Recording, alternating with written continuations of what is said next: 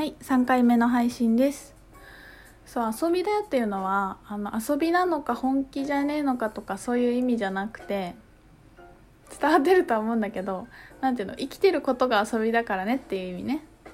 この地球に生まれてきてること自体が遊びで地球っていう遊園地に来たんだからっていう意味だったりもうこのまあ何ていうのバーチャルリアリティって言われてるけどこの現実は、まあ、幻想だからゲゲームに入り込んですごい狭い意識になっちゃうとすごい辛いからあゲームやったみたいなあゲームだったとかあ遊びだったみたいなあちょっと気楽にやろうみたいな。っていうかもう超楽しいじゃんみたいな感じの意識に持ってくっていうことですね。私はこのねなんかゲームだっていうところに気づく時に結構ね楽になるタイプで。やっぱ入り込んじゃうよね。なんかこう。やっぱなんかこれやったらおしまいだとかさ人になんかこう思われるとか恥ずかしいとかもさなんかだってみんなゲームの中だったら別に恥ずかしいこととかも全然できるし自分らしくいられるわけじゃん。いられる？ゲームの私ちょっとゲームもやらない人なんであんまり分かんないんだけど。きっとゲームだったら気使わないでしょ。なんか無視とかするでしょ。変な人に声かけられたら。いや無視しろってことじゃなくてそんな気使って気使ったりしないじゃない？自分の目的に向かってそこを突き進んでいけると思うんだけど。なんかその意識にね戻るようにしてます。そうあとあの私ねもしかしてこのラジオ聴いてる人も結構あのマンマンマガジンお好きな人いるかもしれないんですけど私プリミさんの、えーと、出てる今回のあの声のメルマガあのミレさんのラジオをね購入させていただいて昨日聞いたんですけどいやもう本当に私プリミさん大好きで私人間の中だったら本当に一二を争う争うラブの人なんですね。人間の中っていうのはあの私宇宙人とか好きな人多いからバシャールもエイブラハムも大好きだけど肉体を持ってる人だともう叶姉妹かプリミさんかみたいな感じなんですけど。でなんかそのすごくなんかミレイさんの表現するプリミさんもすごく面白いなと思ったしなんかもう私私の感じだともうプリミさんのね今に対する集中力が半端ないんですよね。てか今しかない感じで生きてるから集中力が半端ないとかも多分ないんだけど過去にも未来にも多分意識が飛ばない本当に今この瞬間にハートで存在してるっていうのがすごくなんか話してると感じられてあもう今に集中しようってすごいね聞いてて思いました。ね。なんかかんえっ、ー、となんだっけ愛情と愛の違いの話とかしてたけどね。でもやっぱそのなんか容赦情けないんですってプリミさんが言ってたんだけどやっぱその何ていうのかなマス天使とかもそうなんですよね。天使とかマスターとかバイブレーションが高くなっていくとすごく淡々として全部イエスっていう感じだしやっぱそういうバイブレーションなんだよねきっとね。なんかだって悪いことって何もなくてもう全てが体験でだから多分何て言うのかな。死んでも生きてもどうなってもよしっていうそれがもう究極の愛っていう感じでいるんだろうなとも思ったりして。まあでもそのなんかねなんていうのかなえっ、ー、と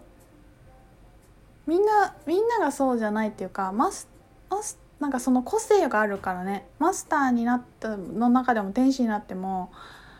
あの個性があるから私なんか謎の想像してたんだけど例えばさ なんだっけ林家ペイさんとパーコさんとかいるじゃん？なんか「はあ」みたいな人。なんかあの人がマスター存在になったら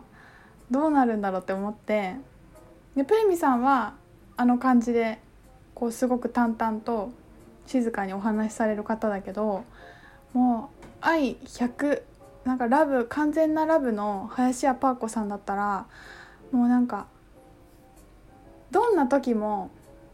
多分あの感じのリアクションで居続けてくれつつ情けのなしっていう感じだと感じになるじゃん。なんかすごい面白いよね。でもそういうマスターいても絶対いいし多分もっとバリエーション豊かにいろんな人がみんな存在してるからさ実際そうだと思うんだけどなんかこう誰かが生まれても「はあ」みたいなカシャカシャって写真撮って「へーへー」ってめっちゃ言っててでもきっと誰かが死んでも「はあ」みたいな「はあ」って言って写真撮りそうみたいな。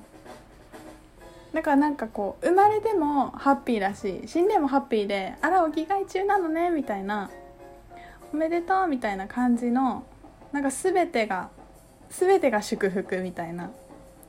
もう誰か喧嘩してても「はあ」みたいな。感じなのかなとか 思ってた。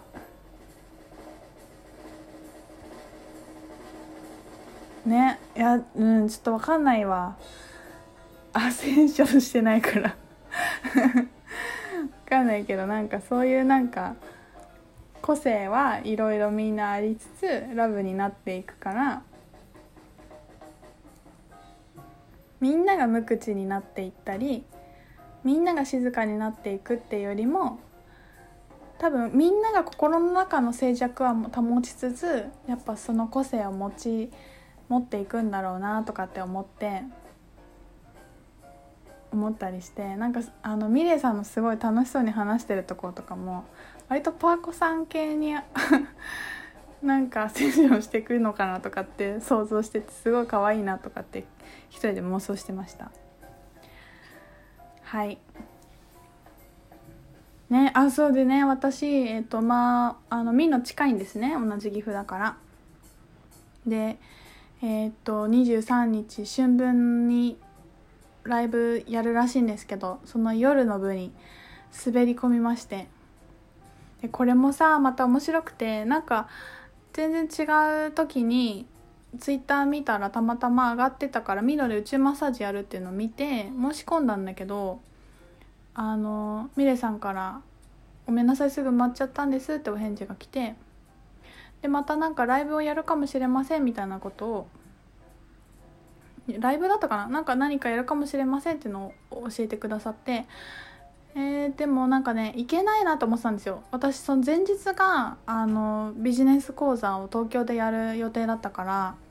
ちょっときついなと思思いつつでもなんか必要な時に行ける行くってことはいいとしてとりあえず年内にそろそろプリミさんに会いたいなと思って行くって決めてたのね。でお昼の部があるのは知ってたんだけどてか最初夜の部がなかったんですよ。お昼にあるっていうのは知っててそういえばどうなったんだろうあれと思ったらもう結構なんていうの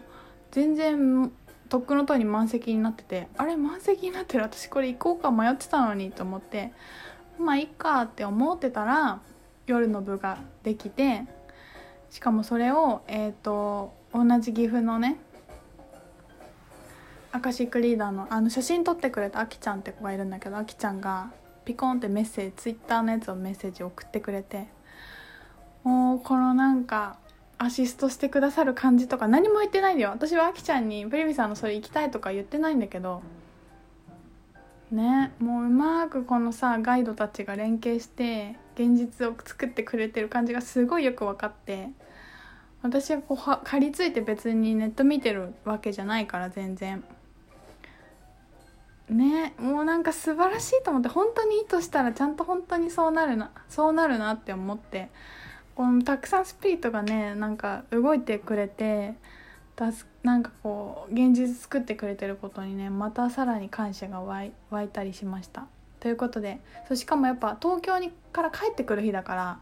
23日に夜の方がありがたいんですよ。急がなくていいしもう全部完璧。ということでもし23日ミノでお会いする方いたらいるかもしれませんね。お会いしましょう。楽しみだな。もう本当に好き。すごいあの感じいいよね。本当いいよね。そうあとねえー、っとちょっとこうブログとかいつも見てくださってる方は知ってると思うんですけど少し前に私歌を歌いたいっていうのをこう猛烈なね願いをキャッチして始めてで一緒になんかでやってくださる方は募集しますっていうご連絡をあの募集したんですけどあの本当にメッセージくださってで今一人あの曲作りを動いてる方がいてでそことはまた別であの近くの岐阜でつながった方がいてねその方はもう本当にプロのピアニストの方なんだけどなんかあのあるライブにお誘いいただいて、まあ、その人が弾くその人も出てたんだけどなんかなんかちょっとちょっとピンときたっていうかなんかご縁があるなっていう感じは感覚はしたんですけどもうやっぱさすごい人なだけにおこがましくてだって歌歌ったことないしこれがどうもどうしようっていう感じだったからもうちょっと声はかけれずその日は帰ってしまったんだけどなんかすごい気になっててもうなんかぐたぐた言ってないで連絡しようと思ってまあその方の奥さんがあの用品店つながりなこともあっていろいろこうあのお会いするタイミングができてね。でその人と、まあ、とりあえずじゃあそのなんかセッションというか歌って声とか出したり、まあ、弾いたりしてみようって話になったんですね。